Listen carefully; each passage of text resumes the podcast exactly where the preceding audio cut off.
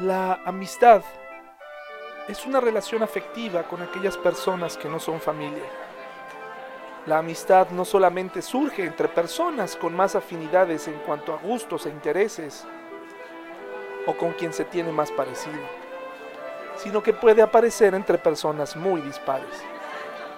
De hecho, ese es un factor que fortalece la amistad, pues una buena amistad complementa y enriquece a la persona no solo en el intercambio de ideas, información y sentimientos, sino también en el hecho de compartir los buenos y malos momentos de la vida.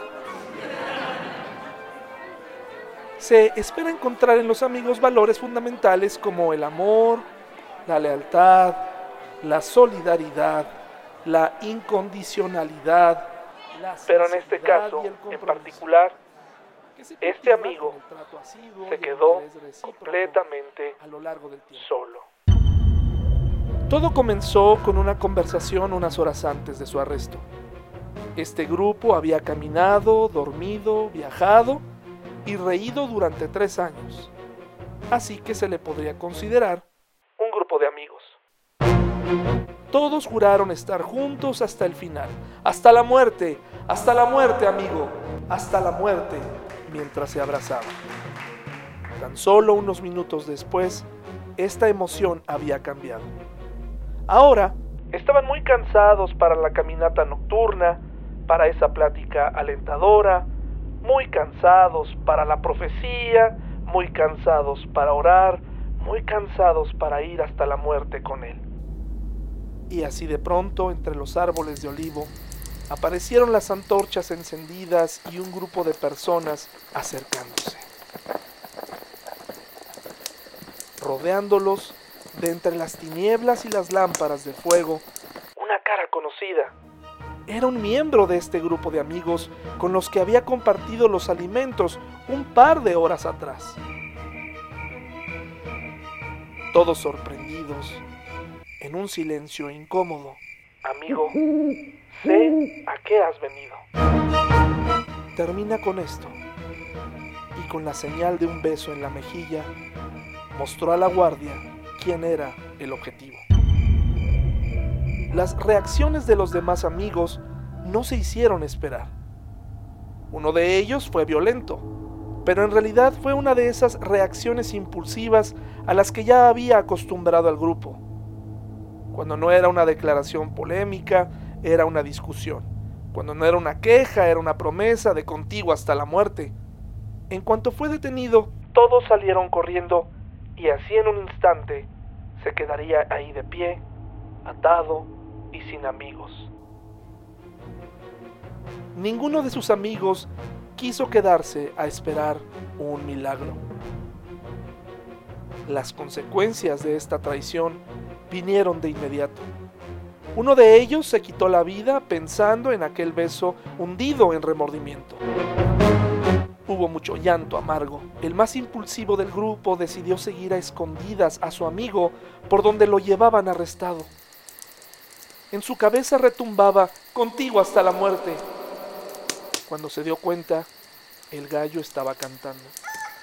Y así de fácil, había negado tres veces que lo conocía a las personas que lo ubicaban como su amigo, justo como se le había predicho.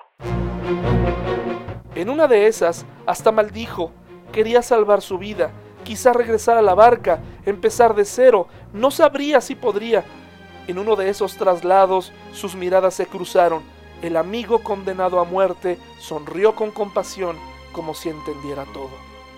Y él solo lloró, comprendiendo que nada sería igual.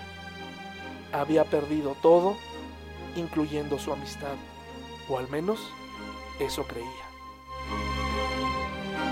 Luego de la ejecución de su amigo, el grupo decidió reunirse de nuevo. El tema central, cómo regresar a la normalidad si era posible. Cómo olvidar lo que hicieron esa noche. Alguien sugirió volver atrás. Los que solían ser pescadores regresar al mar y los que tenían otros oficios en su pasado aprender a ser pescadores. Era imposible olvidar.